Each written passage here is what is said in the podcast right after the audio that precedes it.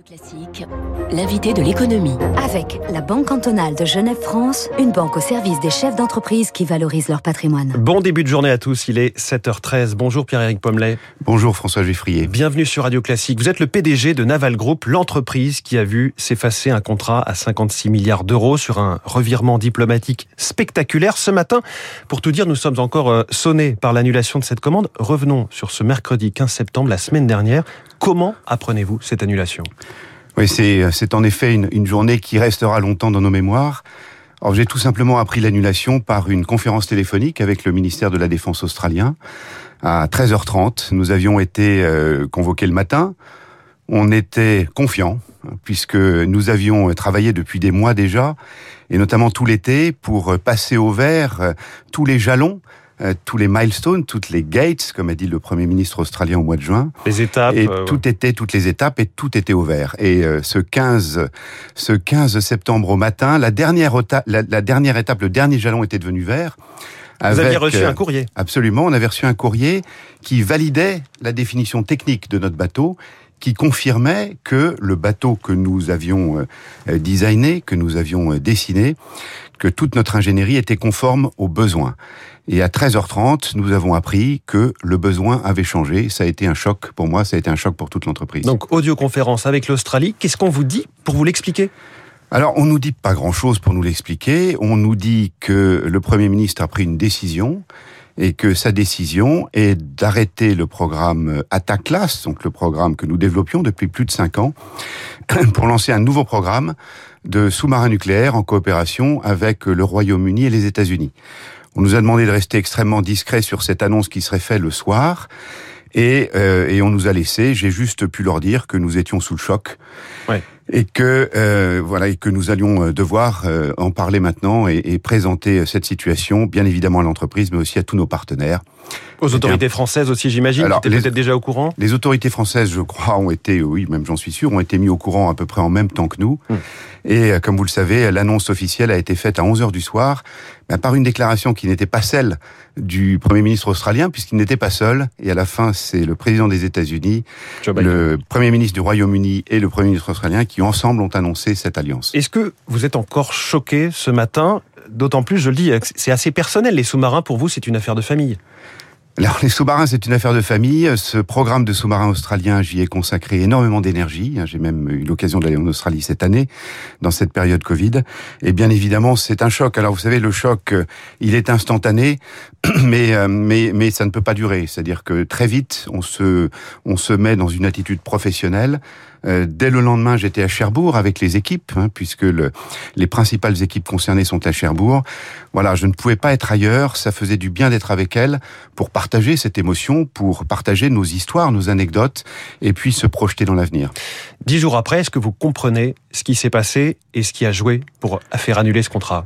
Alors, je voulais juste dire, ce contrat est d'abord un partenariat stratégique, et je pense que la relation, euh, la, la réaction diplomatique est liée au fait que s'il y a résiliation d'un contrat, d'ailleurs résiliation pour convenance du client, ce qui veut dire que nous ne sommes pas en faute, il y a d'abord une rupture dans la confiance du partenariat stratégique. Oui. Et je crois que là, le ministre, la ministre de la Défense, Florence Parly, le ministre des Affaires étrangères, Jean-Yves Le Drian, se sont exprimés instantanément sur ce sujet de la confiance et de cette confiance rompue. Dans un partenariat stratégique, quand on change le besoin, ce qui est le cas, puisque le Premier ministre australien a dit qu'ils avaient besoin d'un nouveau type de sous-marin, il est quand même d'usage d'en parler à ses partenaires stratégiques. Évidemment, d'en parler aussi avec l'industriel qui réalise le bateau, pour lequel nous avons eu un contrat. Alors, pas un contrat sur la totalité. Oui, du vous n'aviez pas, vous, les 56 milliards, non, vous aviez à peu près 8 milliards, c'est ça? Ah non, même, même c'est même, beaucoup moins que ça, puisqu'en fait, nous avons réalisé des phases d'ingénierie. Il faut comprendre qu'on était tout au début du programme. Oui. On a démarré depuis 5 ans dans des programmes qui sont des programmes de long terme.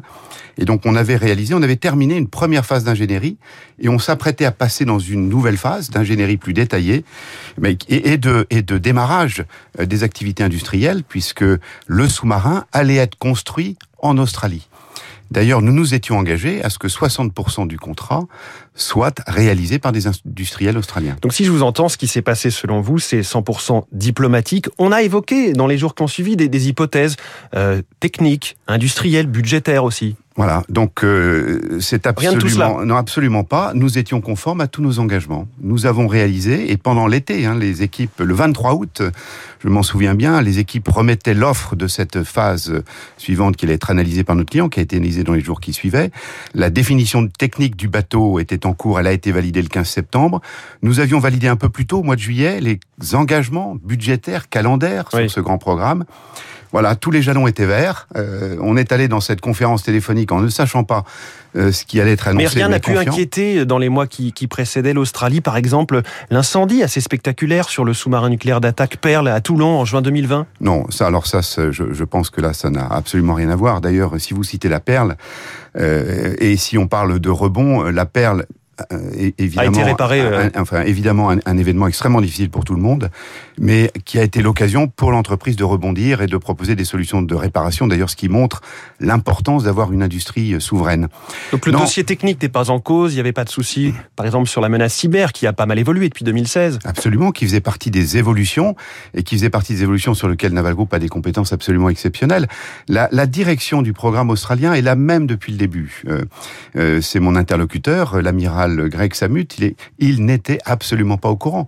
Il n'était pas au courant le 15 au matin. Preuve que c'était euh, politique et géopolitique. Preuve que c'était politique, géopolitique, sans doute très peu de personnes au courant, et ce qui fait qu'à la fin, le, le choc est total. Vous confirmez qu'il n'a jamais été question, même en 2016, au moment de l'appel d'offres ou avant, de sous-marins nucléaires On nous a jamais posé la question et le contrat que nous avons stipule explicitement que le sous-marin est à propulsion conventionnelle. Donc diesel électrique. Que dites-vous ce matin au micro de Radio Classique à vos salariés, à l'ensemble de vos sous-traitants? Est-ce que leur avenir est menacé? On sait qu'il y a euh, voilà, une incertitude sur 500 emplois à Cherbourg. Eh ben, je leur dis tout d'abord qu'on peut être fier. On peut être tous fiers du travail qu'on a réalisé et fiers euh, d'avoir euh, proposé à l'Australie, finalement, le meilleur sous-marin conventionnel qu'on peut imaginer aujourd'hui. D'ailleurs, le Premier ministre australien l'a dit lui-même. Donc, c'est un sentiment de fierté. Voilà, notre honneur est sauf et c'est extrêmement important. Et maintenant, il faut se projeter euh, vers l'avenir. Alors, combien de personnes sont concernées? C'est plus d'un millier de personnes. Hein 350 en Australie, qui sont évidemment dans une situation euh, de choc, et puis 650 euh, personnes en France, dont 500 à Cherbourg, qui est le site euh, de fabrication des sous-marins et le plus concerné, et donc se projeter vers l'avenir. Alors se projeter vers l'avenir, ça veut dire quoi? Ben Déjà de regarder les opportunités que nous allons pouvoir avoir oui.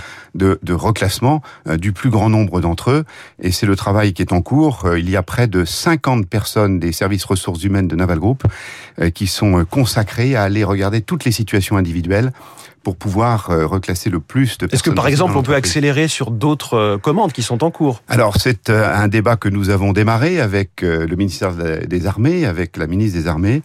Nous ne manquons pas d'idées, bien évidemment. Après, il faudra que nos idées rejoignent aussi les possibilités budgétaires. Mais c'est vrai que nous pouvons à la fois accélérer des programmes, puisque nous avons des compétences, des très grandes compétences disponibles. Nous pouvons aussi proposer à nos clients des euh, opportunités pour améliorer la capacité de, de nos navires. Oui. Pierre-Éric Pommelet, PDG de Naval Group sur Radio Classique. La bataille va s'engager pour chiffrer et se mettre d'accord sur les indemnités de rupture de contrat. Quel est l'ordre de grandeur? On parle de 250 millions d'euros. Non, alors les, les, les, les, chiffres qui sont euh, cités aujourd'hui euh, n'ont pas, de, n'ont pas de valeur. En tout cas, il nous faut maintenant analyser l'ensemble des coûts, puisque dans, cette, dans ce processus de résiliation, euh, les Australiens nous demandent de chiffrer les coûts encourus et les coûts à venir. Oui. Et ça va nous prendre plusieurs semaines parce que c'est extrêmement complexe, mais euh, nous avons entamé avec notre client, conformément au contrat, la négociation euh, sur cette résiliation. Est-ce que ce qui s'est passé avec l'Australie, ça a pu inquiéter d'autres de vos clients? Il y a l'Inde, il y a le Brésil, il y a l'Égypte. Est-ce que vous les avez appelés pour les rassurer? Alors absolument, nous avons appelé nos clients. En fait, nous leur avons même apporté un courrier que j'ai signé moi-même, qui a été apporté par nos directions commerciales pour aller à la fois euh, rapporter les propos euh, du Premier ministre australien lui-même, puisqu'il a dit c'est une décision politique et géostratégique. En aucun cas, la performance de Naval Group euh, est, mise en cause. C'était le minimum qu'il dise ça, quand même. Moi, c'était un minimum, mais c'était la vérité, en tout cas en ce qui nous concerne. Et donc, il était important de le porter à nos clients, à nos clients futurs aussi. Je pense notamment aux Pays-Bas, qui sont engagés dans, une, dans un appel d'offres pour les sous-marins, et pour rappeler que ce que nous avons fait était un travail absolument exceptionnel. Alors, vous parlez des Pays-Bas. Est-ce que c'est en train d'avancer? On pense aussi à la Grèce, qui a des tensions avec la Turquie. On a vendu des rafales à la Grèce. Peut-être que la Grèce pourrait nous acheter des frégates, pourrait vous acheter des frégates alors, nous avions des, des propositions à l'exportation. Hein. L'exportation, c'est entre 30 et 40% de l'activité de Naval Group, donc c'est tout à fait significatif. Nous avons des très grands clients à l'exportation aujourd'hui, vous les avez cités, le Brésil, l'Inde, l'Égypte, la Malaisie, la Belgique, Belgique et Pays-Bas, pour lesquels nous réalisons des navires de, de lutte contre les mines, et nous avons des prospects, hein, comme mais, oui, les clients que vous démarchez Absolument, enfin en tout cas, ou qui viennent nous chercher, ou qui viennent nous demander des solutions, parce que nous avons des produits absolument exceptionnels. Et donc, nous avons un certain nombre de prospects en cours, la Roumanie, la Grèce, les Pays-Bas, je les ai mentionnés, et aussi d'autres euh, d'autres pays à l'international. Les prospects que nous avions hier sont les prospects que nous avons aujourd'hui, et euh, nous allons euh, bien évidemment nous attacher à leur démontrer à quel point Naval Group leur offre des solutions pertinentes. Est-ce que, après ce qui s'est passé, vous vous dites finalement, tant qu'on n'a pas remis quasiment les clés du sous-marin, je ne sais pas s'il y a une clé de contact, mais voilà, le contrat n'est pas terminé. Je dis ça parce que la concurrence est très rude en Europe avec euh, l'allemand TKMS, le suédois Saab, l'italien Fincantieri aussi. Oui, ben vous, savez, dans la, dans, la, dans la relation contractuelle, on peut toujours arrêter un contrat. Alors, euh, en général, des clauses existent. On peut arrêter un contrat pour faute, on peut arrêter un contrat pour convenance. dans notre cas, le contrat s'est arrêté pour convenance, c'est-à-dire pour la décision unilatérale de notre client. Comme je l'ai dit, ça veut dire que nous n'étions pas en faute, contrairement à ce qu'on a pu entendre euh, ici et là. Par contre, le contrat australien était accompagné d'un accord euh, de coopération, d'un accord gouvernemental. Et euh, en général, un contrat commercial dans un accord gouvernemental est basé sur la confiance. Oui. Et je pense que ce qui a été rompu, en tout cas au niveau diplomatique et stratégique, c'est la confiance, d'où la réaction euh, diplomatique immédiate. Quelle leçon vous tirez de cette affaire, Pierre-Éric Pommelet, sur euh, l'avenir, en fait? Est-ce qu'il y a des réflexions à avoir sur l'industrie de défense navale européenne? Aujourd'hui, avec l'Allemagne, on bâtit un avion du futur. Qu'en est-il pour la mer? Alors, le, bah, la leçon, enfin en tout cas, en tout cas le, le rebond que nous sommes en train de construire, c'est déjà être auprès de nos clients, bien évidemment On va parler de 10% de notre activité. Alors 10% de notre activité pour l'Australie sur du très long terme, c'est beaucoup. Et, bien évidemment, euh, il va nous falloir rechercher des opportunités pour compenser cette activité perdue.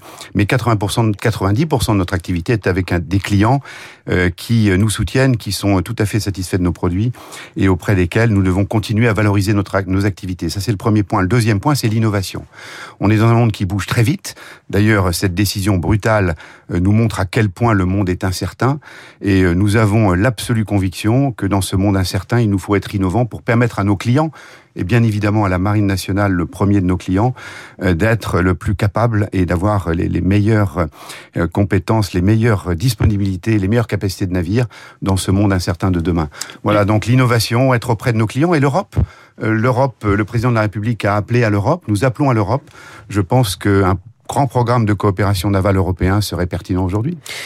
Un grand programme de coopération européen et l'innovation, c'est la clé. C'est ce que nous a dit ce matin le PDG de Naval Group, Pierre-Éric Pommelet, invité de l'économie, invité exceptionnel de Radio Classique. Merci beaucoup et bonne journée. Merci. Il est 7h26. Les titres de la presse dans un instant. Vous écoutez Radio Classique. Avec la gestion Carmignac, donnez un temps d'avance à votre épargne.